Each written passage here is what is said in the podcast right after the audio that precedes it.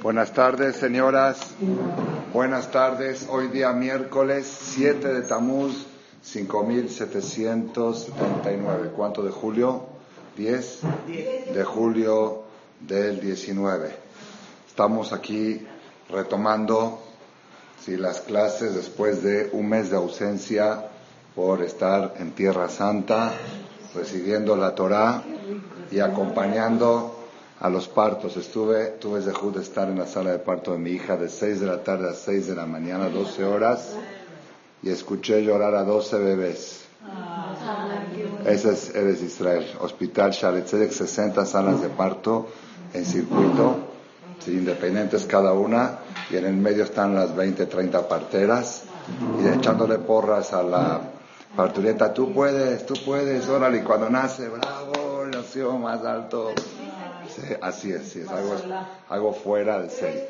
Lloran las, lloran las parteras junto con la, con la parturienta, así como Miriam y Pua, algo fuera de serie. Me fui a descansar un poquito a las 3 de la mañana, porque tenía sueño, pero me fui a otra, a otra sala de espera porque mis nueras estaban descansando ahí y no, les daba pena de mí. Y escucho de una sala de parto un cassette de una conferencia de un jajam. ¿Quién? No, en hebreo, no, una parturienta mientras venía el bebé, estaba escuchando un shiur. Se escuchaba hasta afuera. Eso es, eso es Eretz No, era en hebreo. Eso es Eretz esa es la tierra santa, Baruch Hashem. Estuvimos para alegrías, que siempre viajemos. Para alegría, Shuli tuvo una niña y se llamó Mago, Margalí Benzaken Malech. Le pusimos el nombre en la yeshiva de Koliakov. El día miércoles, Rosh Hodesh. Claro, la segunda. Sí, eh, le pusimos el nombre en la yeshiva de Koliakov el día miércoles pasado como hoy, Rosh Hodesh Tamuz, con un alel de 300 bajurim de 17 minutos. Alel 17 minutos tomado con stopper. No, no, me, me arrepentí de no haberlo grabado una cosa, un vale si habría vuelos de aquí a Israel de tres horas, yo me voy para escuchar la ley y regreso. Sí, no, no, algo. En la de Koleakó, lleno de mujeres arriba, siete de la mañana empieza Shachrit y nueve termina la tefilá, el Alet solo 17 minutos, y con esa energía le pusimos el nombre a la nueva Margalit, mi primer nieta, Yerushalmit. Tengo dos hijos, Yerushalmi. Ruth y Morde nacieron en ese mismo hospital. Mago llegó, se puso a llorar y dice, aquí yo me alivié mis primeros dos hijos, ahí mismo. Y ahora le tocó a Shuli Baruch Hashem. Ya se terminaron mis vacaciones. Ahora vengo a prepararlas para, para Rosh Hashanah. Ya está, sí, ya están. No, te llevas en el camino, en el medio. Está bien, pero estamos ahora ¿Por qué, ¿Por qué digo que la voy a preparar para Rosh Hashanah? ¿Sí? Porque está escrito en la Gemara, en el Midrash,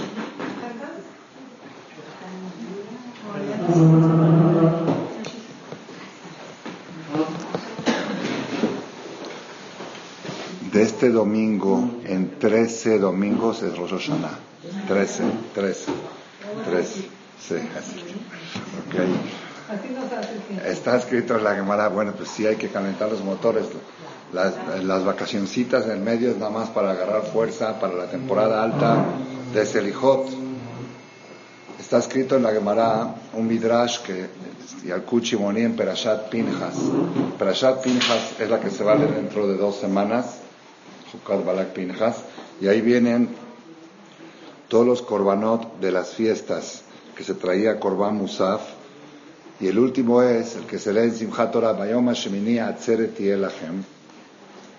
Ahí el Midrash Yalkut Shimoni, así se llama el Midrash, Yalkut Shimoni, escrito hace dos mil años, sobre la Perashá Pinjas, en el Pasuk Bayom Shemini Atzeret Yelachem, dice el Midrash así, Akadosh Baruchu tenía programado en el calendario hebreo poner una fiesta cada mes del verano los seis meses del verano, entre Pesach y Sukkot es verano, y entre Sukkot y Pesach es invierno. Los seis meses del verano, Hashem quería dar seis fiestas, una fiesta por mes. Tiene alguna relación que no la voy a decir ahora, por qué están relacionadas las fiestas con la época de la cosecha y no con la época de la siembra. Desde Pesach empieza la cosecha, empieza se cosecha la cebada, en Shavuot el trigo, luego la fruta, en Elul la uva y al final en Sukkot es Haga Asif. todo lo que está relacionado con el éxito financiero está relacionado con el ciclo festivo bíblico de Pesach a Sukkot. Hashem quería cada mes una fiesta. Nisan, Pesach, Iyar, Pesach Sheni. Sivan, Shavuot, ¿está bien? Hasta ahí vamos bien. Tamuz, no, Tamuz iba a ser Yom Teruah y el la fiesta de Yom Teruah, el día del Shofar. Ab, Yom Kippur y Elul, Hagasukot. Así era el plan. Ese era el calendario original de Hashem. Pero cuando el pueblo de Israel, lamentablemente dentro de 10 días exacto va a ser 17 de Tamuz, 10 días, Shabbat, toca Shabbat. Viernes en la noche toca, no se ayuna, se posterga para el domingo. Sí, igual Tisha Entonces el pueblo de Israel, 17 de Tamuz, hicieron el becerro de oro. Entonces dijo Hashem, yo no puedo hacer el día del juicio, el día de Shofar, no lo puedo hacer en el mes. Si incluso la Gemara dice que no se puede tocar shofar con shofar de vaca, cuerno de vaca no sirve para el shofar. ¿Por qué no sirve el cuerno de vaca? Porque hace recordar el hijo de la, el hijo de la vaca es el becerro. ¿Entendieron cómo está? Si tocas con el cuerno de vaca, el shofar, al estar tocando tú, tú, tú, tú, tú, tú, tú dice, oye, este es hicieron el becerro de oro, el becerro de oro es el hijo de la vaca, el becerro es hijo de la vaca. Entonces tiene que ser solamente de carnero o de otro, de vaca no puede ser. El shofar no puede ser de vaca, entonces con más razón que el shofar no lo puedes tocar en el mes que hicieron el becerro de oro. ¿Está claro? No lo puedes tocar en ese mes. Entonces, Hashem dijo, no puedo hacer Rosh Hashanah en Tamuz. Lo postergo para Ab. ¿Quiere Hashem hacer Rosh Hashanah y Kippur en Ab? Dice, espérate, Ab fue, ¿qué pasó en Ab? ¿Qué tragedia?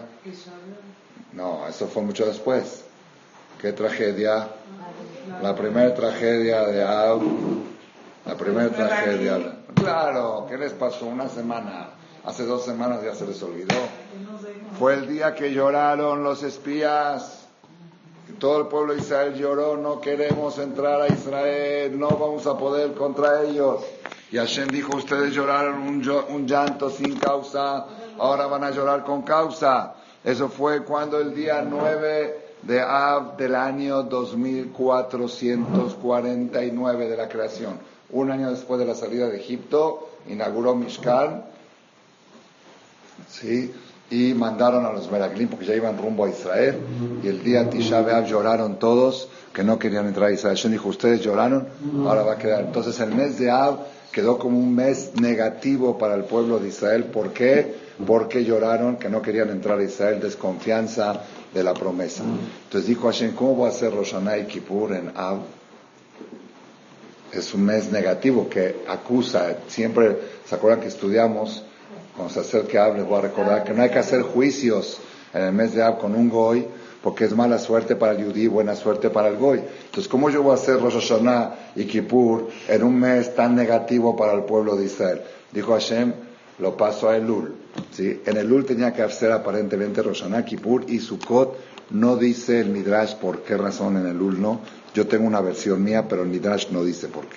Hay alguna causa que no pudo Hashem hacer las tres fiestas en, en Elul. ¿sí? Yo tengo un estudio, pero no lo voy a decir ahora, que Moshe Rabenu pidió por el pueblo de Israel después de los espías 40 días. 40 días estuvo todavía rezando y el día 17 de Elul murieron los Meraglim mismos, los espías mismos que dice que se les salió le salían este, víboras, de, no víboras, lombrices del estómago hacia la lengua. Sí, eso fue el día 17 de Lul. Entonces todavía estaba, el tema de los espías estaba latente, por eso el mes de Lul tampoco puede ser un mes festivo para hacer Rosh Hashanah, Kippur y Sukkot. Hasta que llegó Tishri. Llegó el mes de Tishri, que es el mes séptimo del calendario hebreo, y ahora vamos a reponer. El primero de Tishri repone Tamuz. El 10 de Tishri repone A y el 15 de Tishri repone Jodesh Elul. Viene el 22 de Tishri y dice, ah, yo sirvo para reponer, a mí no me vas a dar ninguna fiesta, yo soy nada más un mes de reposición y yo no merezco una fiesta, te voy a dar Simchat Torah. Por premio al mes de Tishri de reponer las tres fiestas faltantes de Tamuz, Ab y Elul, te regalo Shemini Atzeret. ¿Entendieron cómo está? Entonces el programa original no tenía que haber Shemini Atzeret. Eran seis fiestas en seis meses del verano. Pesach en Nisan, Pesach Sheni en Iyar, Shavuot en Sivan, Rosh Hashanah en Tamuz, Kippur en Av y Sukkot en Elul. Por motivos de cosas negativas que sucedieron en estos tres meses, se fue corriendo todo y en realidad las fiestas que nos tocan, fiestas mayores que como les dije antes van a iniciar de este domingo en 13 domingos va a ser Rosh Hashanah de este domingo en 13 domingos. Cuenten, El Rahum, Behanun, El Japaim. Cuando lleguen a Benaké, ahí es Rosh Hashanah. ¿sí? Entonces, estas, estas fiestas que llegan en las fiestas mayores están muy concentradas. La verdad, a mí se me hace muy pesado las, las fiestas tan juntas. Porque, porque la Gemara dice que 30 días antes de Rosh Hashanah hay que estudiar la Jod Rosh Hashanah y 30 días antes de Kippur, de Kippur, y 30 días de Sukkot. Entonces se cruzan, se mezclan. Luego llega la fiesta y no alcanzas a analizar una y ya te cayó la otra. Y no alcanzas a una y cayó la otra. Si hubiera venido Roshaná en Tamuz y Kippur en Ab y Sukkot en Elul y Simchat Torah en Tishri, hubiera sido espectacular. Cada fiesta tuviera su lugar. Como Pesach. Pesach tiene Nisan. Nisan es todo Pesach. No estamos en Nisan concentrados en Pesach es bonito, estás todo el mes pensando en pesa. Entonces, pero todo eso es por culpa de nosotros, de nuestros abuelos, Aboteno Hateu Benam, que ellos fueron cambiando el calendario. Mi abuelita, Alea Shalom del Sham, la mamá de mi mamá, Miriam se llamaba, vivía con nosotros, decía un dicho en árabe, voy a decir cómo empieza y el que lo sabe que lo termina. Belkeber Hatana, por, mucha, por muchos de nuestros pecados, convertimos el verano en invierno y el invierno en verano cambiamos las estaciones. Hicimos que haga frío en verano y que haga calor en invierno. Si así decía, como que hasta el, hasta el clima lo cambia el ser humano por sus pecados. Nosotros, el pueblo de Israel, cambiamos el calendario. Del calendario festivo tenía que ser el mes de Tamuz, Rosh Hashanah. El mes de Ab, Kippur. El mes de Elul, Sukkot. Y cada vez que se acerque un Rosh Chodesh de esos, se lo voy a recordar. Cuando llegue Rosh Chodesh, acuérdense que era Kippur. Cuando llegue Lula, acuérdense que era Sukkot y lo tenemos que, relacionar. Sí, que quiera preguntar. ¿Qué hubiera pasado con Selijot de Elul? Con Selijot de Elul. si no hay. Eh, ¿Hubiera sido Selijot de Tamuz? Yo creo. No sé. Bueno, me está preguntando bien. Quizás Selijot, la pregunta, hubiera sido Selijot de Rosh Chodesh Tamuz a Rosh Chodesh Al, Selijot y Rosh Chodesh Al Kippur. Quedaría buenísimo. ¿Sí? En vez de estar en las macabeadas, estaríamos en Selijoteadas. ¿Sí? Así hubiera sido si si es que no hubiéramos pecado. Entonces, entonces Rabotai quiere decir, ¿por qué traje todo esto como una introducción? Quiere decir que nosotros prácticamente hoy 7 de Tamuz estamos en la energía del shofar. Aunque no podemos tocar el shofar porque Hashem postergó el tema, pero originalmente el mes de Tamuz tiene la fuerza del shofar. Y el mes de Ab tiene la fuerza de Yom Kippurim. Y el mes de Lul la fuerza de Hagasukot. Entonces tenemos que nosotros conectarnos con la fuerza de Rosh Hashanah desde Jodesh Tammuz. Yo tengo una costumbre, ya lo hice, para no, cada año cuando llega Rosh Jodesh Tammuz, saco mis libros de Rosh Hashanah. Y empiezo a leer los comentarios de Shem Tov desde el principio, las introducciones, porque luego llega Roshaná y uno empieza, ya, ya llegó Kippur, ya no empiecen desde ahora en el buró, pónganlo, cuando tengas tiempo frente a la playa, en el mar, no tienes nada que leer, voy a leer los comentarios de Shem Tov, de Rosh Hashanah, voy a escuchar conferencias de Rosh Hashanah, porque el mes de Tammuz ya tiene la energía de Rosh Hashanah. Mi maestro, Alaba Shalom, el Rab, eh, uno de los maestros que tuve en la infancia, mi primer Rosh Hashiva, Rabbi Amin Abdel Haq se llamaba, en Argentina, él nos contó que Marruecos, él nació en Marruecos, que Marruecos en el mes de Tamuz, como ahora, hace 45 grados de calor. el, clima es ultra tropical en Marruecos, es muy caluroso, algo fuera de lo normal. ¿sí? Dice que había jajamín, que él los vio, que estaban con abrigo. ¿Cómo puede ser de la temblorina que se acerca a Rosh Hashanah? Le daba temblorina de pensar que ya está en la puerta Rosh Hashanah.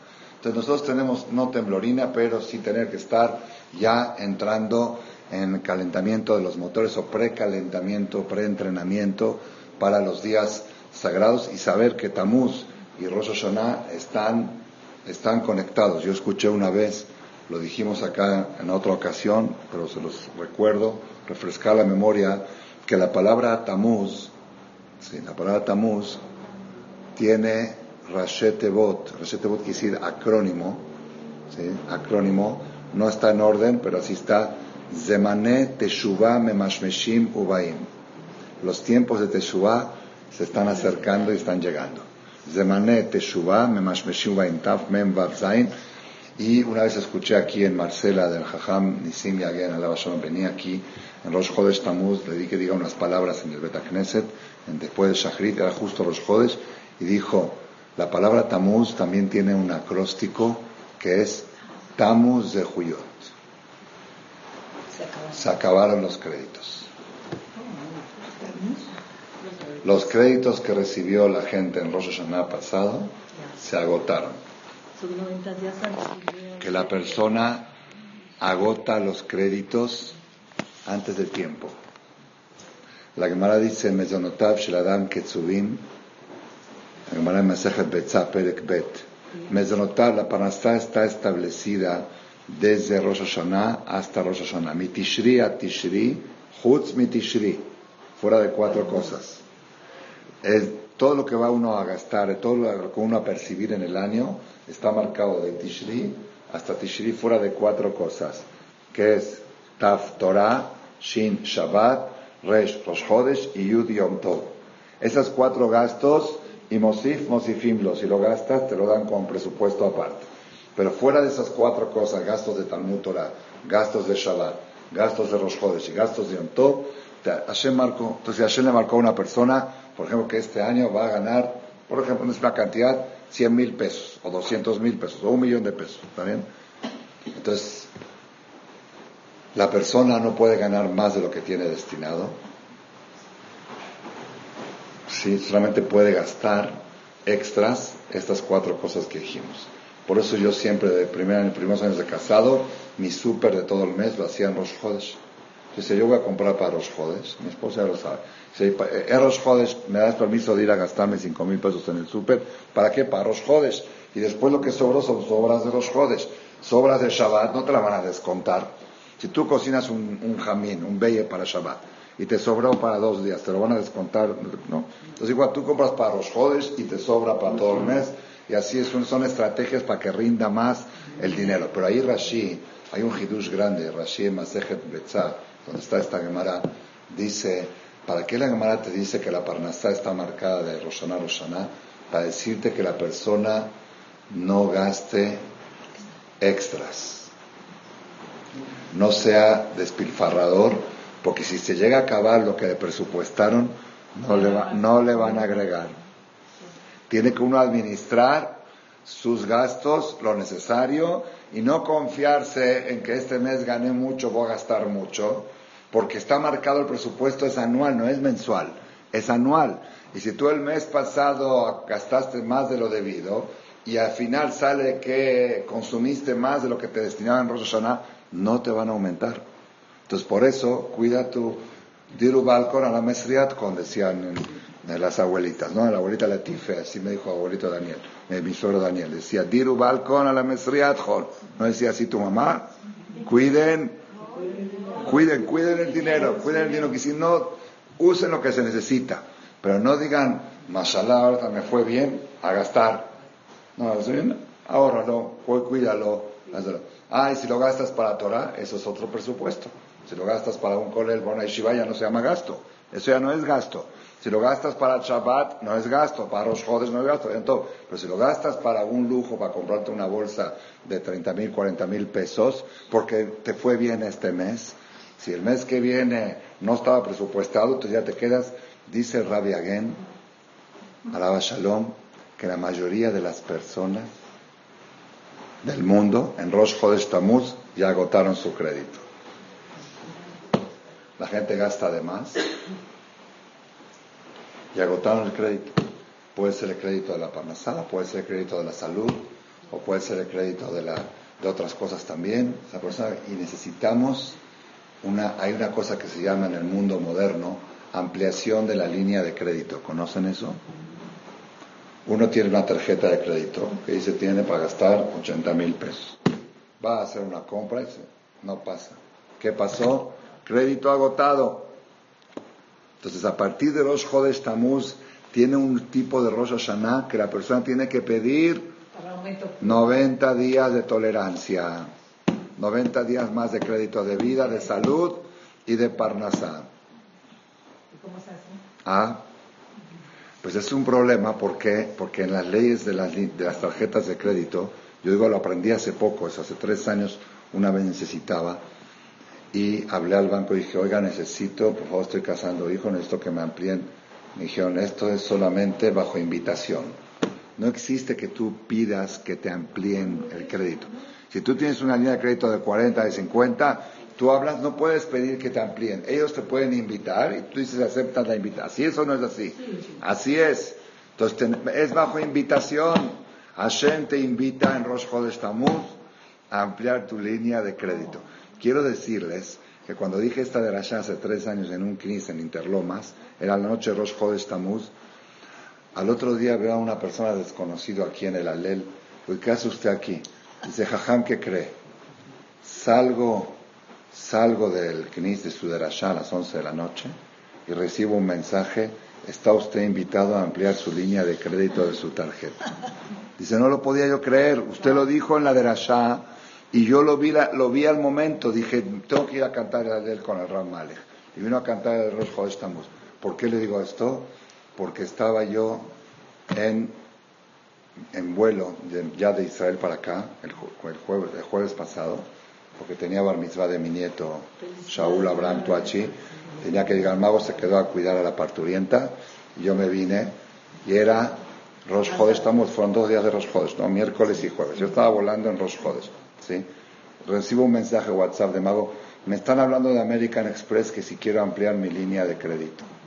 Me quieren subir a 108 mil. ¿Les acepto o no les acepto? La verdad yo he hecho que no acepto. Porque ya, si uno tiene, gasta. Pero si es en Rosh Hodes Tamuz, en Rosh Hodes Tamuz, que estamos pidiendo ampliación de línea de crédito, no es casualidad. No es casualidad que el día que estamos de Juyot y que yo di la de la esa, ese día me llamen, le llamen por teléfono a mi esposa para ofrecerle ampliación de línea de crédito. Le dije, acéptalo, acepta. Entonces la persona ahora, Hashem nos propone, ustedes ya se, la mayoría de la gente ya se acabó la línea de crédito, yo se las voy a ampliar. Por 90 días hasta Rosh Hashanah. No quiere decir que te lo voy a regalar. Crédito cuando American Express te dice, te subo a 108, te están regalando nada. Te están diciendo que te doy te doy más crédito y a ver cómo te organizas para pagarlo con lo que va a la Teshuvah que va a ser en Selijot y en Rosh Hashanah y todo lo que va a venir. Que si cuando llegue Rosh Hashanah vas a tener que pedir para todo 2000, para todos 5780, Tafshin P, y aparte para que te den los 90 días últimos que te ampliaron el crédito.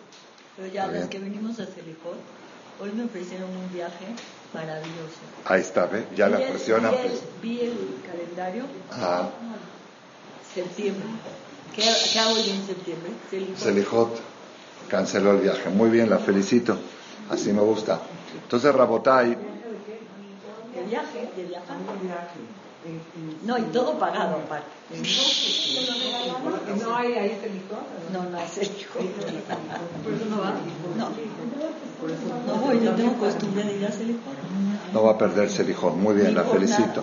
Ya tiene ampliación de crédito. Ya con eso, con esa decisión, de salud, con eso que negó, que negó el, viaje para no perder Selijón, ya le ampliaron la línea de crédito. Y también de salud. De salud, de parnasá, de todo, de vida, de Hashem. Moray Berabotay. Ahora voy a transmitirles a ustedes parte de una conferencia que escuché de maestro Rabbi Udá de Shelita el martes pasado. Todos los martes a las siete y media de la tarde, el Rab da una de a los 300 bajurín. Ya no se puede parar porque está un poco mal de la pierna, tuvo una caída, pero está sentado con micrófono, yo en la primera fila. Me agarró un jajama ahí y me dice, yo doy vuelta por el mundo y sé cuántas miles de personas escuchan tus conferencias. Y que tú estés sentado frente a tu raba así escuchando, es Kidushash. Es Kidushash.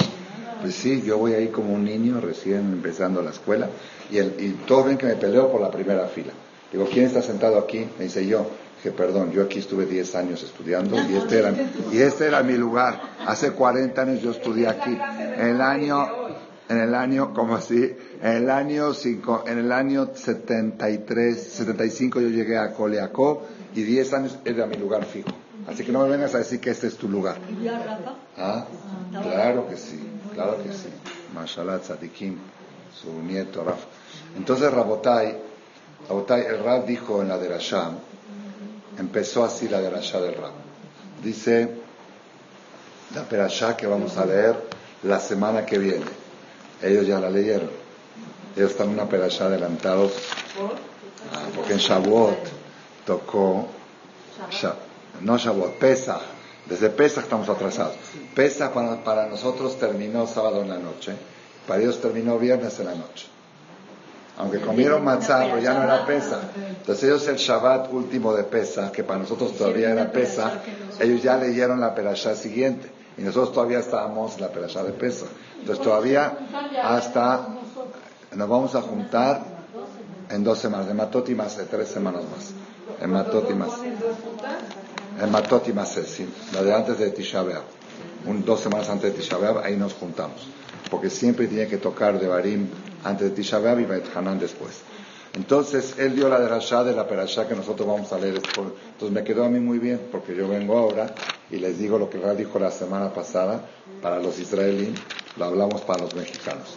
La Perashá que vamos a leer el próximo Shabbat, ¿cómo se llama? ¿Saben ustedes? ¿Cómo se llama? Jukat. Perashat Jukat.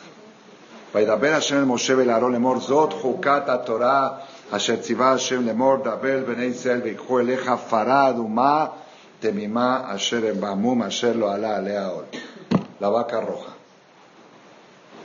La purificación de la persona que tocó a un muerto, la única forma de purificarse era salpicándole de las aguas de la ceniza de la vaca roja. En total en la historia hubo 10 vacas rojas. La primera la hizo Moshe Rabenu, duró como 200 años porque se usaba nada más un poquito de la ceniza con agua y le salpicaban. Entonces duraba mucho tiempo. La elaboraban, nueve vacas rojas hubo, la décima la va a hacer Mashiach.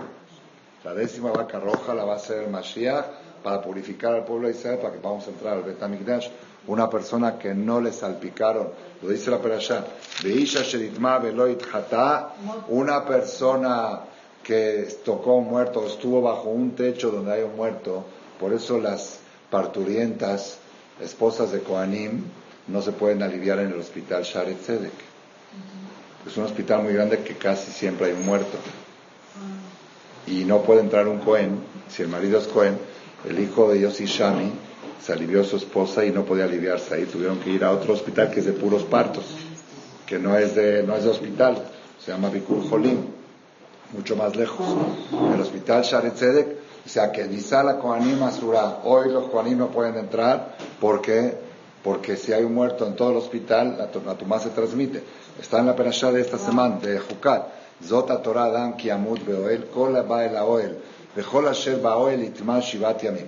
Entonces toda persona que estuvo alguna vez en su vida bajo un techo donde había un muerto, ya recibió la Tumat Met, y aunque se metió mil veces a la Tevila, esa tuma no se quita más que con la ceniza de la vaca roja el día tercero y el día séptimo. Es la única forma de purificarse. La única forma de purificarse, y esa va a ser la décima vaca roja que va a ser el Mashiach, Y mientras tanto que no está el Mashiach, toda persona que tocó a un muerto o que estuvo en algún lugar que no existe, dice que no hay. Es más, si tocó a alguien que tocó a un muerto también. Ya está igual. Si saludaste a alguien de la Hebra, dijiste hola, ¿cómo estás? Ya se transmitió. Entonces, y esa persona, si llega a entrar al Bet Amikdash, al lugar del Bet Amikdash, dice la Torah, Hayab Karet, y eso es lo grave cuando van al cótel, de tener cuidado de no subir la rampa. Ah, ahí dice, ahí dice el letrero. La Torah prohíbe estrictamente a un yehudí subir la rampa que está a la derecha, la que va para la mezquita de Omar, donde van todos los turistas, porque están todos tamemet. Si está uno tamemet, tendría que estar prohibido por la ley, pero el gobierno de Israel no es un gobierno ortodoxo religioso y que es antidemocrático. Entonces lograron por lo menos que haya un letrero en la entrada, que en hebreo y en inglés, que este lugar es prohibido estrictamente entrar. ¿Dónde está la prohibición? En la perashá esta semana. ¿Por qué? Porque todas las personas habremos tocado a alguien que tocó a un muerto que estuvo bajo el techo de un muerto. ¿Está bien? Entonces es la perashá de Paraduma. Pero en esta perashá la Torah empieza con una frase, una frase rara. Le dijo a Shema Moshe y a Aarón, Zot Hukata Torah. Este es el decreto es un decreto de la Torah. ¿Por qué puso esta introducción? Todo es un decreto de la Torah. ¿Por qué puso Zot Jokata Torah? Dice Rashi, Lefisha Satan veumota olam monimet Israel, porque el Satán y los Goim provocan a Israel, pican a Israel. Lomar, ma mitzvah zot umata yeshva. ¿Qué lógica tiene esta mitzvah de agarrar un poco de ceniza de una vaca roja que es totalmente roja, que no tiene ni un pelito blanco. Si tenía un pelito blanco o negro, ya no sirve. ¿Sí? ¿Y qué, qué, mitzvah tiene? Aparte es una cosa muy rara que el que salpica purifica y el que salpicó se hizo tamé. ¿Cómo puede ser? Si estas aguas purificadoras, ¿cómo pueden ensuciar al que está limpian al sucio y ensucian al limpio? ¿Cómo puede ser? El mismo agua que limpia al sucio, ensucia al limpio. Eso se llama entonces los goim provocan a Israel contra esta mitzvah de paraduma. Se llama Hok. Nosotros tenemos en la Torah, Torah o mitzvot, Hukim o Mishpatim. Torah es el estudio de la Torah, mitzvot son tefilin, tzitzit, bezuzah. Hukim son como este ejemplo, Hukim. Y Mishpatim son leyes financieras. Hay varias. Carne y leche. La carne es kosher y la leche es kosher. Meadrin se juntan y se hace taref. ¿Cómo puede ser? La lana es kosher y el lino es kosher. Se juntan y se hace taref. ¿Cómo puede ser? Son, esos son hukim. Hukotai tishmoru. Hok. Entonces, por ser que los goyim provocan a Israel con esta mitzvah, por eso Torah dijo, Zot hukata Torah. Huká hakakti gezerá gazarti en leja reshut la jarea. Es un dictamen, es un decreto y no tienes permiso de cuestionarlo. El rey Salomón dijo, Amarti Kama, está en Proverbios, no en, en Eclesiastés, en Coelet. Amarti yo pensé que era una persona inteligente. Vehi Rehokami Meni. Cuando llegué a Paraduma, me di cuenta que soy un neófito. Yo pensé que no hay algo que no pueda entender. El hombre, el rey Salomón, Cola, Dama el Penada, uno más inteligente de la historia. No hubo alguien en la historia inteligente como él. Inteligencia más que Moshe Rabenu. Moshe Rabenu era grande en profecía, pero en inteligencia no hubo un hombre más inteligente que Shlomo Amelech. Yo pensé que entendía todo. Cuando llegué a Paraduma, Rehokami Meni, muy lejos de mí. Entonces los Goim provocan a Israel con esta mitzvah Viene Hashem y le dice, Zot Hukata Torah. Este es el decreto de la Torah, es un dictamen. No tienes permiso de cuestionarlo. El Ese es el primer Rashi de la Perashá que vamos a leer el Shabbat próximo. Pregunta al Rosh Shiva, el Rabbi Udá Adeshlita. Lo dijo en la Drashá la semana pasada. Dice, aquí hay un problema que los Goim nos provocan. Y es verdad, durante toda la historia de la envidia que nos tienen, de la Torah que tenemos, buscan cosas para picarnos. El que sabe la historia de los antisemitas de los católicos, de los cristianos, buscan cosas en la Torah para criticarnos. Los goim nos critican y por eso la Torah puso Zot Jukata Torah. Este es un dictamen y no tienes permiso de cuestionar. Preguntó el Rab, ¿los goim van a aceptar esta respuesta? Si viene un goy y te pregunta, oye, ¿qué es eso de la vaca roja? Zot Jukata Torah. Jukata que será gazarti, el dejar la. ¿Te van a aceptar esa respuesta? ¿No? Entonces, ¿para qué la Torah lo pone? Si de todos modos, si tú quieres darle una respuesta a los goyim, no es para los goyim, es para los yodim. Que sepan que es poco. Eso dijo el Ra. Muy bien. Tú ya no tienes que ir a colear. Sí, sí, sí. Está, está impresionante, está espectacular, dijo el Ra. Todo el problema cuando los goyim nos ponen en tela de juicio la Torah es porque nosotros no la tenemos segura. Cuando nosotros estamos seguros, el otro no se atreve a cuestionar. Cuando nosotros dentro de nosotros estamos inseguros de las cosas, eso hace que los de afuera nos provoquen.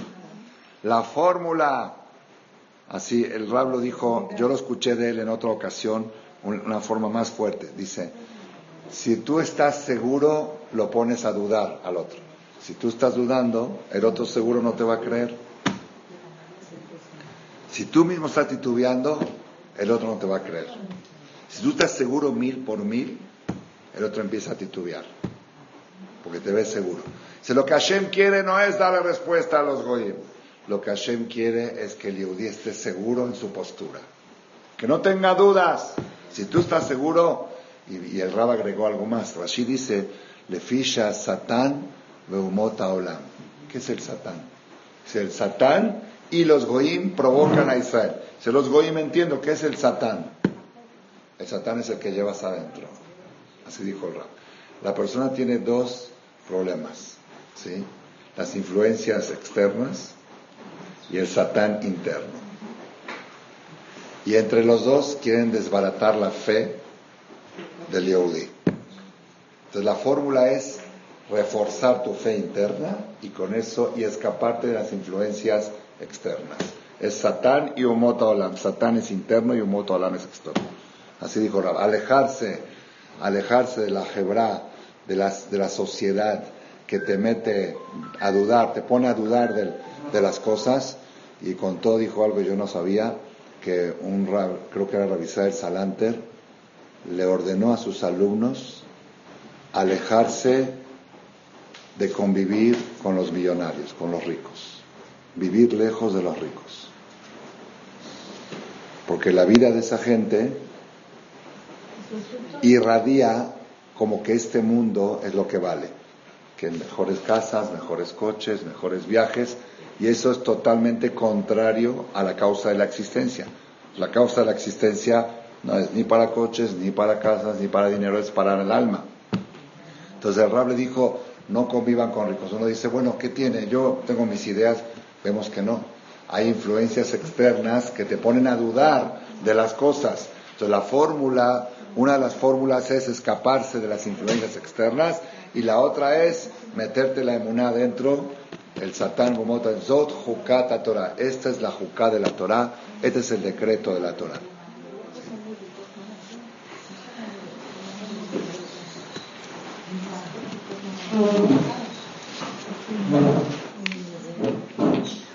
Hay una Gemara que dice, en Masejet Julín, la Gemara en la hoja 109, columna 2, dice lo siguiente, dice así. Amra le Yilta le Rab Nachman. Le dijo Yilta, Yilta era la esposa de Rab Nachman, Rab Nachman, rabino talmúdico, Masejet Julín 109, columna 2. Le dijo Yilta a Rab Nachman, a su marido, de kol de asalan rahamana sharalan kebate. Yo veo que todo lo que la Torah prohibió, hay algo similar permitido. Todo lo que está prohibido en la Torah, por ejemplo, la Torah prohibió comer sangre. La persona que come sangre es hayab karet, por eso hace melijar la carne para sacar toda la sangre. Y hay uno que dice, no, pues se me antoja el sabor de la sangre, prueba el hígado. El hígado es pura sangre coagulada. Sharalan Entonces, te prohibió la sangre, te permitió el hígado. Dam dice Nida, la Torah prohibió sangre de Nida, de la mujer Nida. Dam Toar, hay ciertos tipos de manchas que la mujer puede estar con su marido aunque esté manchando. No es ahora el caso de hablar en Yoledet, Dam Toar se llama. Entonces aquella persona que se le antoja tener una relación cuando la mujer está en su esta menstruación, hay, forma, hay una forma. Hoy en día no se aplica, pero hay una forma. Dam Toar. Dice, Helebema, la Torah prohibió el cebo del animal la parte trasera, la que cortan, la que hoy en día no la venden porque es difícil, la jorí, ¿sí? Sin embargo, y el que quiere probar puede. ¿Cuál? Heleb Hayala del venado se permite. El venado, toda la parte trasera se permite. Entonces, si tú quieres probar el Heleb, puedes probar el Heleb de la Hayá, del venado. Hazir, la Torah prohibió puerco, moja de Shibuta. Hay la cabeza de un pescado que se llama Shibuta, sabe exacto igual que el Hazir. Rashi dice cómo se llama ese pescado, pero yo no sé traducirlo, lo, dice en francés. Hay una cabeza de pescado que tiene el sabor igual que el cerdo. Entonces, si uno dice, se me antoja probar el sabor, puede probar esa cabeza. Dice, giruta, giruta es un, ave, un pájaro que parece que los goim lo comen, estar es muy rico. Hay algo que se parece lishna de cabra, la lengua de un, de un pescado que sabe igual que ese. Bekitsur, todas las cosas. Hay otra más. Eshetish, la Torah prohibió adulterio, una mujer casada con otro hombre, permitió una divorciada. La divorciada con, se casa en segundas nupcias, la Gemara dice que hay cuatro en la cama. ¿Sí la Gemara? Divorciada con divorciado, cuatro en la cama. Entonces, si uno quiere probar el sabor, hay forma de que se pueda lo la cuñada, que está prohibida, la esposa del hermano, es azul, es gravísimo. Hay un caso que se permite cuando, cuando Barminan lleva la, cuando, vas, cuando fallece sin hijos, se casa el hermano con la cuñada. Y es, tiene hijos, le ponen el nombre Kutit. La Torah prohibió casarse con una Goya. Hay un caso que se permite. No. Y el Toar, en la guerra. La Perashá que si va a haber en la guerra una mujer y Toar, después la convierte, pero en el momento la Torah permite. Dice, ¿qué veo yo? Que todo lo que la Torah prohíbe hay algo similar permitido. Como si no quieres probar el sabor de eso, lo puedes probar. Dice, yo quiero probar el sabor de Zéfaro Levan, Bisra de Halva. Quiero comer carne y leche y yo sé que sabe muy rico la carne y la leche junto y quiero probar ese sabor. Amarle ura a le dijo a Nachman, a los, a los shohatim, zavícula, le pónganle azar la ubre del animal. La, cuando hacen shejita el animal, la ubre tiene leche adentro. Esa leche, como no salió de la vaca, se considera carne, no se considera leche. Es como parte, es jugo, es, no, es carne. No se puede comer con leche. Esa leche no se puede comer con leche. Esa leche es carne, porque todo lo que está dentro del animal antes de salir es carne. Entonces agarras la ubre, agarras la ubre de la vaca, la pones a asar y te sabe a carne y leche. Si quieres probar sabor de Zefa o Lever, ¿Sí? Así dice aquí. ¿Cómo sabes? ¿Alguna vez lo probaste? Debe ser un manjar. Debe ser un manjar. Yo una vez leí en un Sefer que es bueno comer la noche de Rosh Hashanah pulmón. Pulmón de res. Claro que sí. Yo nunca vi que una carnicería, nunca vi. ¿Por qué es bueno? Se dice Yeir Atzon Carrea, que tengamos un año ligero como el pulmón. Y también se dice Iratzón, Rarea, Reena, Beonieno. Que veas, así es, es, una costumbre. Ese año que lo estudié, tenía yo un sobrino que era Shohet. Dijo, oye, ¿en qué carnicería se vende? Dice, nadie la vende. Yo te la puedo traer. Me la trajo, mi esposa la hizo con huevo. En la noche es carne, pero es como hablabat. Un manjar un manjar, es un manjar. No sé por qué no lo venden. es, ¿ah? Sí, es un manjar. Algún día, algún día que puedan conseguirlo y comerlo, lo hacen frito con huevo y es, grasoso tipo jeblabat, tipo el, eh, ¿cómo es? Tipo ese del ganso. ¿Cómo le llaman a jeblabat? ¿Cómo se dice jeblabat en español?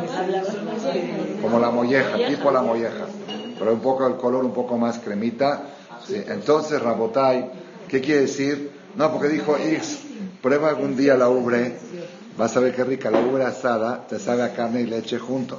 De Kitsur, lo que aparentemente, aparentemente, ¿qué nos enseña esta Gemara? Esta Gemara nos enseña que la persona, esta Gemara nos enseña que la persona tiene que saber que todo lo que prohibió la Torah, no yo escuché de un rab que dijo, todo en la Torah se puede, depende cómo, cuándo y dónde. Entonces, como que diciendo, no crees que la Torah es fanática, todo lo que te prohibió te da una excepción que puedes probar algo parecido a eso. Así, así aparenta el, el espíritu de lo que quiere decir aquí la Gemara, pero no. No. El Mearsha, que es un comentarista aquí del Talmud, dice, ¿tú crees que eso es lo que nos viene a enseñar la Gemara? Dice no. Dice no. La Gemara aquí nos viene a enseñar algo mucho más profundo. Dice, nosotros sabemos que en la Torah hay mitzvot que tienen lógica y hay mitzvot que no tienen lógica, como estamos hablando ahora de paraduma. Dice, las mitzvot que tienen lógica, tampoco no las hagas por la lógica. No las hagas porque lo entiendes. Hazlo porque es Zot Jukata Torah. Por eso dice la Perashá, no dice Zot Jukata para, no dice esta es la ley de la vaca, de la vaca roja, Zot Jukata Torah. Quiero que utilices la vaca roja como parámetro para todas las demás mitzvot. Entonces dice, una persona puede decir, ¿por qué la Torah prohibió la sangre? Pregúntele al doctor Isaac Beteche, tiene conferencias sobre esto. Él tiene demostraciones, el daño a la salud que hace comer sangre. Entonces la Torah entonces uno dice, ¿por qué la Torah prohibió comer sangre? Porque hace muchísimo daño a la salud. Entonces, ¿por qué te permitió el hígado? Si fuera por la salud, ¿por qué te permitió el hígado? Si fuera por la salud, ¿por qué te permite transfusión de sangre? Sí se puede. Los, eh, ¿cómo se llaman estos? Los eh, testigos de, ellos tienen prohibido hacer transfusiones de sangre y cuando entran al hospital hacen firmar a los doctores que no lo van a hacer y aunque se muera, porque dice la Torah, dice, no comerás sangre y no dice si por la boca o por la vena. Entonces dice que está prohibido por intravenosa. Una vez yo vi un artículo de los testigos, eso es porque no tienen la Torah oral, ellos tienen la Torah escrita. Tres errores hicieron. Primero que todo, la Torah prohibió solamente sangre animal, sangre humana si se permite. Número dos, todo lo que la Torah prohíbe comer solamente a través de las, del sistema digestivo. Si uno se inserta jazir, no hay, no hay Si uno se inyecta jazir en las venas, no hay ningún isur, porque no pasó por aquí. Tiene que pasar por aquí para Y tercero, aunque esté prohibido, si es para salvar vida, se permite comer todo lo taref que hay en el mundo. Pero como no tienen Torah oral los testigos esos, de, entonces por eso hacen errores. Entonces dice así, Aquella persona que diga, la Torah prohibió la sangre por salud, entonces ¿por qué te permitió el hígado? Y yo agrego, ¿y por qué te permitió transfusiones de sangre? No es por salud, es porque yo dije. Porque yo, Zot Jukata Torah. Segundo, la persona puede decir, la Torah prohibió tener relación con la mujer menstruante porque el lugar está eh, no higiénico o algo, sí, bacterias. entonces, ¿por qué te permitió en ciertas circunstancias? Y tercero, así vas diciendo cosas que no vayas a pensar, la Torah prohibió la carne y la leche, ¿por qué? Uy, porque las partículas de la leche con las partículas de la carne hacen un, daño a la salud tremenda, entonces ¿por qué se permite la ubre? La ubre tiene leche adentro y es carne, y se permite. Te viene a enseñar aquí la Gemara, aún las cosas que crees que entiendes, no la hagas por lo que crees que entiendes, hazlo porque Dios ordenó. Porque si lo haces porque tú entiendes, entonces no eres un soldado de Dios, eres un soldado de tu inteligencia. Tú tienes que ser soldado de Hashem. Cuando el, capitán te dice dispara, le dice al soldado, él dispara aunque no entiende por qué tiene que disparar, él dispara porque recibió la orden. Tú haces las cosas porque recibes la orden. Nosotros hacemos las cosas porque somos soldados de Boreolam. Y ese es el mensaje fuerte y poderoso que hay en la perashá de la semana que viene. Dijo el Rabade, si tú haces las cosas porque tú las entiendes, entonces tú ya no estás sirviendo a Borolam, estás adorando a tu entendimiento. Aún las cosas que en clase dijo, dijo el Rab, claro que es más agradable entender, pero es por agradable nada más. Si el, si el patrón te dice, ¿sí? te dice, dispara, y disparas porque cumpliste la orden y aparte entendiste porque ahí había un enemigo, entonces eso te da, te, conforta un poco más, que sabes lo que estás haciendo. Pero no, yo no lo hago por eso, yo lo hago porque soy un soldado. Entonces ese es un mensaje poderoso que tenemos de la práctica. Tenemos que estar seguros, seguros de esto. Ahora, la pregunta es,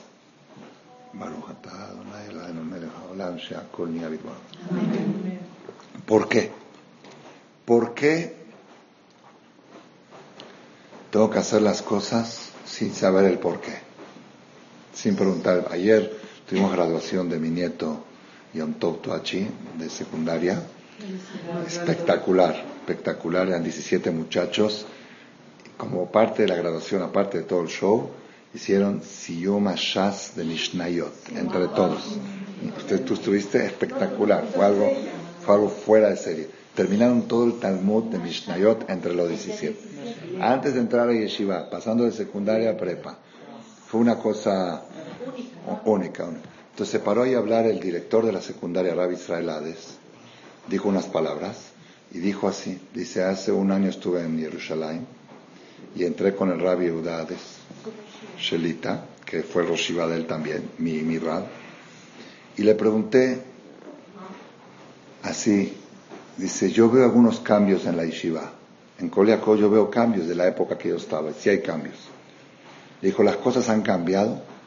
Así le preguntó él a Rabades, ¿la Torah ha cambiado, las cosas han cambiado? Le dijo el Rab, algo espectacular, ¿eh? Dijo, ningún cambio, ningún cambio.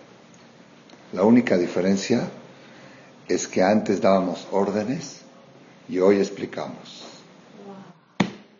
Hoy a la nueva generación tenemos que explicar cosas que antes yo le decía a Shaul Malek, no se puede ir a la playa en la mitad del día viernes, porque los viernes a algunos les gusta ir a la playa la mitad del día que está libre. Antes lo decíamos como un dictamen y hoy tenemos que explicarles por qué. ¿Por qué? Pues decirles porque la vaca de esto, explicarles, porque si te interrumpe el estudio hay que explicarles. Antes las cosas eran jeque, meshan jeque, en árabe se dice, es así porque es así, y hoy en día tenemos que darles explicaciones. Pero, pero ¿cuál es la verdad de la Torah? La verdad es Zot Kata Torah, como la de antes. A mí no me gusta que me den explicaciones. Yo no quiero entender nada. Digo a Hashem, yo confío en ti. Yo, cuando tú vas con el, hay doctores que cuando tú vas, te dicen, mira, te voy a explicar cómo se genera la gripa y cómo se genera Roji, no me expliques nada. Dime qué tengo que tomar para curarme ¿Cuál es el tratamiento? Usted estudió medicina, usted sabe, y yo confío en usted, si no, no vendría yo a su consultorio. No, porque te voy a explicar que la sinusitis se va por aquí, se baja por allá. No, no, no, no estudia biología ahora, no estudia medicina ahorita. Igual le digo yo a Dios, ¿sabes qué, Diosito? Yo confío mil veces en ti y no me des explicaciones porque aunque me las des, al final no las voy a entender. Y si me las das, voy a creer que entiendo y cuando venga alguien y me cuestione, me voy a poner a dudar. Yo confío en ti mil, mil. No dudo de ti, Zot Torah, no me expliques nada, nada más. Una cosa sí te pido Hashem, no me dejes equivocar, dime lo que tengo que hacer. Cuando tengo que tomar una decisión, eso sí lo pido mucho Hashem. Lo pido mucho en dónde? En Abbat Olam. Cuando dice lo nevos, lo nevos, veloni kalem, veloni kashel, leolam. ¿Qué es lo Nikashel? Que no tomemos una decisión equivocada. No tropecemos. Yo soy tu soldado. Yo no quiero que me des explicaciones. Nada más una cosa, Hashem, por favor. Cuando tengo que decidir algo, que no me equivoque. Esto. Pero si estoy seguro que es lo que tú quieres, no, no me digas por qué. No necesito explicaciones. ¿Cuál es la lógica de esto? Uno dice, pero ¿por qué? ¿Por qué, tengo que hacer las cosas sin entender? Hoy en día, como dijo el Rab, estamos en un mundo que todos quieren entender. Pues esto lo escuché de Rab hace 40 años, de Rosh Shiva, y para mí, yo quiero decirles a ustedes una cosa, y lo dije ahora que estuve en Israel a los muchachos. Lo más importante que he aprendido en mi vida del Rab es esto lo que voy a decir ahora. De todo. Lo que me, lo que me marca el camino de la vida. Ya con eso, Pashut me limpia la mente, lo que le voy a decir yo ahora. Dice así. Dice, ¿por qué? ¿Por qué tenemos que hacer las cosas sin lógica? Zot Torah. Hashem no puede abrirnos la mente a entender parado. Más seguro que sí. ¿Por qué tiene que haber? Y, ahora viene el Marsha y dice, aún las cosas que crees que entiendes, no la hagas porque entiendes. Hazla porque Dios te ¿Por qué? ¿Por qué así? ¿Por qué? Heke. Así eran nuestros abuelos. De veras se preguntaba algo hace, hace 60 años. Yo, yo no se preguntaba. No preguntábamos. ¿Ustedes se acuerdan? Preguntábamos. Cuando te decían alguien preguntaba, Heke azul, así se, así se terminó. ¿Y por qué hoy todos contamos y todos necesitamos seminarios y conferencias y audiovisuales? Y... Dijo el Rabades algo impresionante, impresionante. Dice, ¿cuál es la lógica? Así, así se llama la conferencia, esta es mía, está grabada. La lógica de lo ilógico. ¿Cuál es la lógica de lo ilógico? Espectacular. Dice, vamos a suponer que tú entras a una oficina, tienes cita con un ashir, con un señor de negocios, y se te cita a las 4 de la tarde. Llegas a las 4, el señor todavía no llega, te sientas en la sala de espera, y el señor se atrasa, se atrasa en llegar, y de repente ves que hay un cuadro ahí colgado, y dices, ese cuadro ahí está mal puesto, mejor lo va a poner del otro lado. Lo saca y lo. Ese sillón que está ahí, estorba la entrada, lo va a mover para, empieza a mover, a cambiar todo el mobiliario de la sala de espera, del... Sí, a las cuatro y media llega de repente el dueño y lo ve que está moviendo todo. Dice, ¿qué haces? Dice, no, te voy a explicar, te voy a explicar. Mira, ese cuadro ahí, te voy a explicar. ¿Qué le dice él? No, ¿qué le dice él? Dice, el peor error que puede cometer el patrón, el peor error que puede cometer, es decir, no, no, mire así, el cuadro ahí. Pues si, si le das una explicación, ya es tu socio. Si le das una explicación, ya es socio. ¿Qué le tiene que decir el patrón? Perdón. En tu casa, haz como quieras. Aquí es mi casa y en mi casa se hacen mis gustos y a mi manera. No, pero te voy a explicar. No me expliques. Si empiezas a entrar con él en diálogo de explicación, quiere decir que ya él ya es parte, ya es dueño. La lógica dice que en casa del patrón manda el patrón. Si invitas a una persona a tu casa a, comer y le traes la sopa y te dice, ¿por qué la sopa? Mejor trae primero la fruta. Pues aquí es mi casa. Y dice, siéntate aquí. ¿Por qué aquí? Mejor allá. Hay una regla, colma shiomar a la baita se, pero eso es lógico. Lógico, tú subes al avión, ¿sí? Aeroméxico. Casi te tocó 35B. No, quiero 35C, señor. Este es el asiento que te tocó ajuste los cinturones. ¿Por qué voy a ajustar el cinturón? Porque aquí estás en Aeroméxico y son las reglas de la compañía. No, pues yo a mí nadie me dice lo que tengo que hacer. Ah, enderece su asiento. No, yo voy a quedar con el asiento así. En tu avión privado, haz lo que quieras. Pero aquí estás en Aeroméxico, te vas a ajustar el cinturón o te bajas del avión. Hashem dice, el mundo este yo lo creo, es mío. Dentro de mi mundo se hacen las cosas como yo digo. Si tú quieres hacer lo que tú quieres, vete a un lugar que no sea mío y haz lo que quieras. Vete, vete a un lugar que yo no lo haya hecho si encuentras y ahí haz lo que quieras. Mientras estás en mi casa, haces lo que yo digo. ¿Eso es lógico es ilógico? Es lógico. Esa es la lógica de los judíos que decimos, Zot Jokata Torah. Esta es Jokata Torah. Y eso es lo que los goyim no pueden entender, que nosotros nos hacemos todo porque estoy en casa del patrón. Aquí es la casa del patrón. Casa del patrón Hashem me dijo, Señor, Señor. ¿Por qué? Porque están en casa de él. Si tú entras a un lugar y dicen aquí, eh, una, fui a una boda en Panamá, decía eh, la forma de vestir, como decía, este, los hombres, los hombres de Guayabera. Todos de Guayabera. Todos los hombres de Guayabera. oye, que a mí no me vas a decir lo que me tengo que vestir. ¿Estás yendo a mi banquete? Mi banquete se viene, así, está, así son las normas, no quieres, no vengas. ¿Sí? Hashem dice, aquí se viste de señut. Aquí es señut. Señut, tú quieres vestirte sin señut, búscate un lugar que no sea de Hashem y vístete como quieras. Entonces, si alguien te pregunta, oye, ¿qué lógica tiene usar falda tan larga? La lógica es que estoy en el mundo de él y yo hago lo que dice él. Esa es la lógica. Yo soy una persona muy lógica. Entonces yo no hago nada contra la lógica. Yo, Shaul Malek, todo, a veces cuando estoy agarrando el lulab y estoy haciendo así, moviendo el lulab así, moviéndolo para allá, es totalmente ilógico. ¿no? O sea que aquí en la casa del patrón me dijeron que se hace así, yo hago así. y se mueve para acá, y aquí en Baruch Hashem se agacha, y en el no se levanta, y en Matamos el Bacol se ponen tres monedas. Oye, pero ¿por qué lo haces? Porque estoy en casa del patrón, y en casa del patrón hay leyes. La compañía Aeroméxico pone las leyes y yo hago lo que dice el patrón.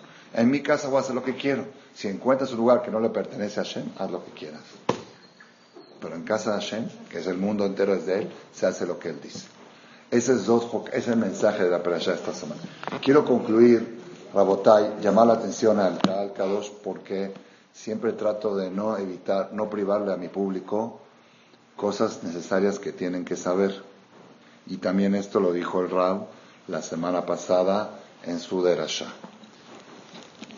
En el, lo que voy a decir ahora a continuación, con eso voy a terminar mi clase para poder decir Minjay En el Shulchan Aruch hay, en el capítulo 580, Taf P, hay una lista de fechas que son apropiadas para ayunar por tragedias que pasaron en la historia. No es obligatorio.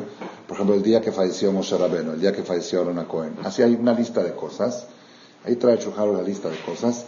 Y dentro de la lista dice así al final, dice Raúl le Bar Israel Livkot al Serefata Torah. Es correcto que cada yudí llore por la, que, la incineración de la Torah. Fue una de las cinco cosas que pasaron en Shiva Sabetamuz. Saraf apostomos et Torah. Y es porque, porque cuando quemaron la Torah, eso hizo que la fuerza de la Torah fue entregada a las Kelipot. Es algo de Kabbalah, las fuerzas de la Tuma. Escribió el Tanya. Beyom Shishi Perashat Hukat. Día viernes de Perashat Hukat que va a ser este viernes, ahí fue, ahí fue el viernes pasado, por eso el Rab lo dijo el martes pasado, pero para nosotros va a ser este próximo viernes.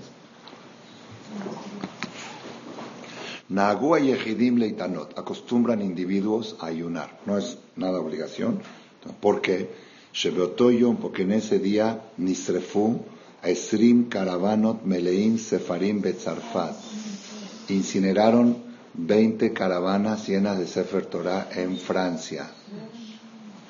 Hace más de 700 años hubo una ceremonia de quemar la Torah de los católicos que lo hicieron en esa fecha, Yom Shishi, de Perashat Hukat. ¿Sí?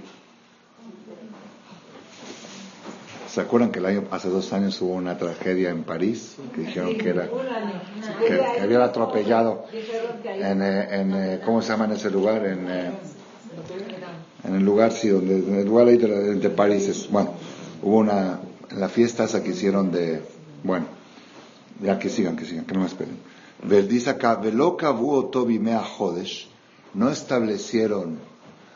otra vez Hubo una tragedia que se quemaron en esa fecha, viernes Perashat Hukat, 20 caravanas llenas de Sefer Torah, y por eso algunos ayunan en esa fecha.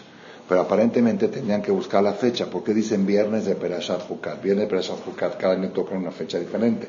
Normalmente cuando pasa una tragedia, Moshe el 7 de Adar, no dicen el viernes de Perashat Tetzaveh. El día Por eso, entonces, ¿por qué agarraron con la Perashá y no lo agarraron con la fecha? Si todo va con la fecha. Dice, porque mitoch shelat halom, los hajamín de aquella época hicieron una consulta en sueño, le pidieron a Hashem que le diga por qué pasó esta tragedia, de que se quemaron 20 caravanas de Sefer Torah, y les contestaron a todos los hajamín la misma respuesta, Zot Hukata Torah.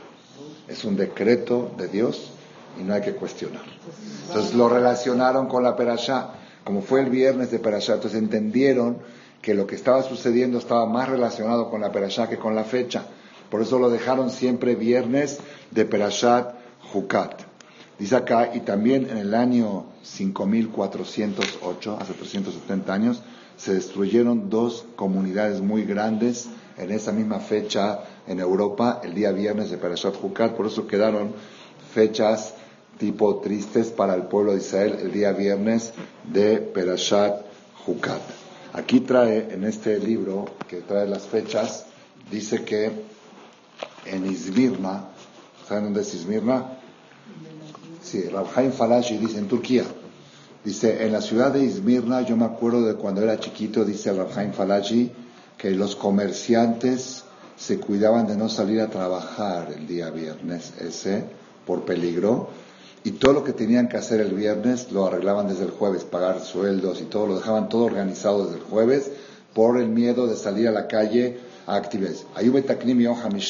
y hasta hoy en día muchos se siguen cuidando de eso y se cuidan de no viajar en carreteras de una ciudad a otra ciudad. ¿Sí? Vashem Shomer Amo Israel. Quiere decir, no hay que tampoco sugestionarse, pero el que pueda evitar salir de viaje este viernes, el viernes de Perashat Hukat, debe de evitarlo, y el que pueda evitar salir de su casa a actividades naturales, estar cocinando para Shabbat, preparando todo normal, pero evitar que no sea un día de actividades porque no es, un día muy bueno. Pero acá hay algo, hay algo más impresionante. Dijimos que no agarramos la fecha, sino agarramos el día de la Perashá, porque el sueño dijo Zot Hukata Torah, como el sueño dijo así, de la Sin embargo, sería curioso saber en qué fecha fue. ¿En qué fecha sucedió eso? El día 9 de Tamuz del año 5004. 9 de Tamuz del año 5004, hace 775 años. ¿Qué fecha toca este viernes? 9 de Tamuz. Quisi que este año coincidió el viernes de Perashat Hukat también con la fecha de lo que sucedió. Entonces es mucho más, es mucho más fuerte este año que otros años. Y aparte hay algo que tampoco la gente lo conoce, no es muy común, lo, anunciamos aquí en la tefilá antier, la gente no lo sabe, que de los cuatro ayunos que tenemos, el primero es Shiva de Tamuz. Pongan atención que va a ser el próximo sábado que se posterga para domingo de este Shabbat en ocho el ayuno de Shiva, empiezan las tres semanas de luto, ¿sí? Y dice acá que en el Pasuk está escrito que la muralla de Jerusalén se cuartió el día 9 de Tamuz, no el día 17. Entonces, ¿por qué el 17? Dice, en el primer Betamigdash se cuartió el día 9 y en el segundo Betamigdash se cuartió el día 17 de Tamuz. Dice, y en realidad tendríamos que ayunar las dos, nada más que no quisieron cargar la mano que la gente ayuna en 10 días dos ayunos, agarraron el segundo Betamigdash, que es el que estamos sufriendo hasta ahora.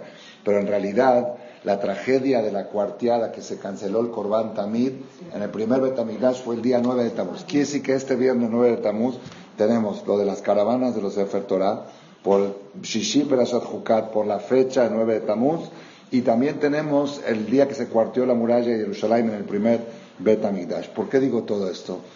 Porque tenemos que saber que el pueblo de Israel tiene su calendario. No podemos estar nosotros, lamentablemente los niños están de vacaciones y cuando hay vacaciones hacen fechas como alegre, como que están, eh, están felices, ya no hay escuela y lo aleno hatano avinu pashano que se nos agregó las macabiadas aquí. ¿sí? Entonces tenemos que saber que para nosotros son fechas delicadas. El mes de Tamuz es mes Yom Teruah, el mes de Shofar, tenía que haber sido Rosh Hashanah, como empezamos la clase de hoy. Es el mes que se acabaron los créditos, que necesitamos pedir renovación de crédito. Es el mes que empiezan las tres semanas de luto de la destrucción del Betamigdash. Es el mes que se quemaron 20 caravanas de Sefer Torah el día viernes de la Perashat Jucat del 9 de Tamuz. Todo eso nos tiene que dar una pauta, tomar las cosas en la proporción correcta. Saber que no son fechas para estar celebrando. Los Goim sí. Cuando ellos celebran, nosotros estamos de luto. Cuando nosotros celebramos, ellos están de luto. Así tiene que ser el Omil, Omi Ematz. Altismach Israel el Gil Kamim.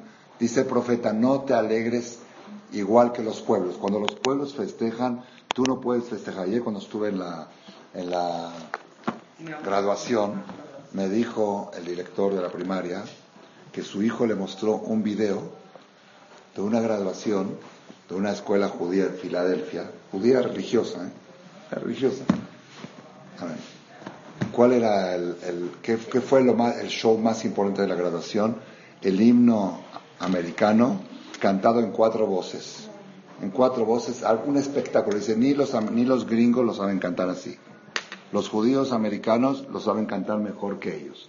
Esa fue la graduación. Aquí la graduación fue el Siyom Hashaz de Mishnayot. Se nos va pegando, las cosas se nos pegan. Es lo que dice el Rabades a Satán Rumota Olam.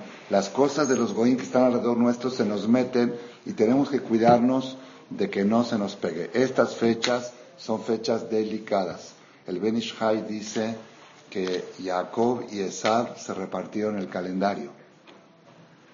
Jacob se llevó, se llevó Nisan, Iyar, Sivan, y Esav se llevó Tamuz, y Elul. Después Jacob en una batalla que tuvo, le arrebató Elul y quedó siempre Tamuz y Ab bajo territorio de Esav y por eso siempre pudieron hacernos daño en esos dos meses, porque quedó bajo el territorio y cuando va a venir Mashiach, cuando Hashem juzga a Esav, vamos a tomar también estos dos meses que se van a convertir en festivos. Pero mientras, esos 60 días pertenecen a Esav. Esav representa todo lo que no es de nosotros. Entonces tenemos que cuidarnos de Hashem y cada quien, el que tenga que salir de viaje este viernes, porque así está programado, que se doble proteja, que haga una tzedaká, que se lleve un cassette, que escuche todo en el camino, que haga cosas más de lo normal, sabiendo que son fechas peligrosas para el pueblo de Israel y pronto que venga el Mashiach se van a convertir en alegría. Amén.